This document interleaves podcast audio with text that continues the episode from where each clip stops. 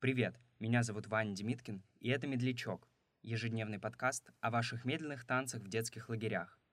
Один выпуск — это одна история, рассказанная нашими слушателями. А если и вы хотите поделиться своим опытом, в описании эпизода есть вся необходимая информация. Слушайте «Медлячок» вчера, сегодня и завтра —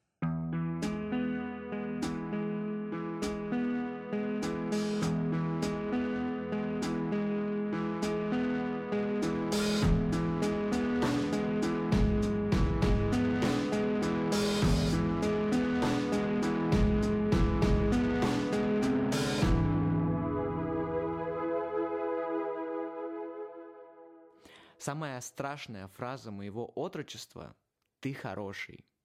Я, правда, часто ее слышал после очередного трогательного спича на общеотрядном огоньке или тет-а-тетной исповеди с какой-нибудь девочкой на подоконнике после отбоя, но, увы, у этой фразы было продолжение, которое, конечно, не озвучивалось, но постоянно в шутку я прокручивал его в голове. «Ты хороший, но танцевать я буду с хоккеистами». Параллельно с основными отрядами в Чкаловце действительно постоянно проходили сборы молодежки хоккейного клуба «Сибирь».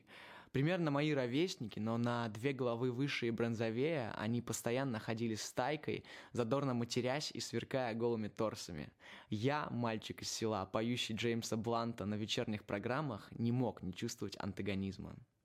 Хотя тогда я так это и не формулировал, но мне кажется, ровно с этими хоккеистами во мне возникло презрение к маскулинности, но, к счастью, мизогиния не развилась. Я тогда был мальчиком очень одухотворенным, по фану читал Библию, поэтому, когда в очередной раз проходил мимо главной площади во время дискотеки, морщась от истошно орущей из колонок «Лада, седан, баклажан», Видя стайки хоккеистов Коршунов и чувствуя облако одеколона над ними, моих любимых одноотрядниц, рассеянных поблизости и кокетливо посматривающих в их сторону, так вот, я проходил и, пытаясь изобразить миролюбивую гримасу Бориса Гребенщикова, говорил «Кесарева кесарю, а Богу Богова».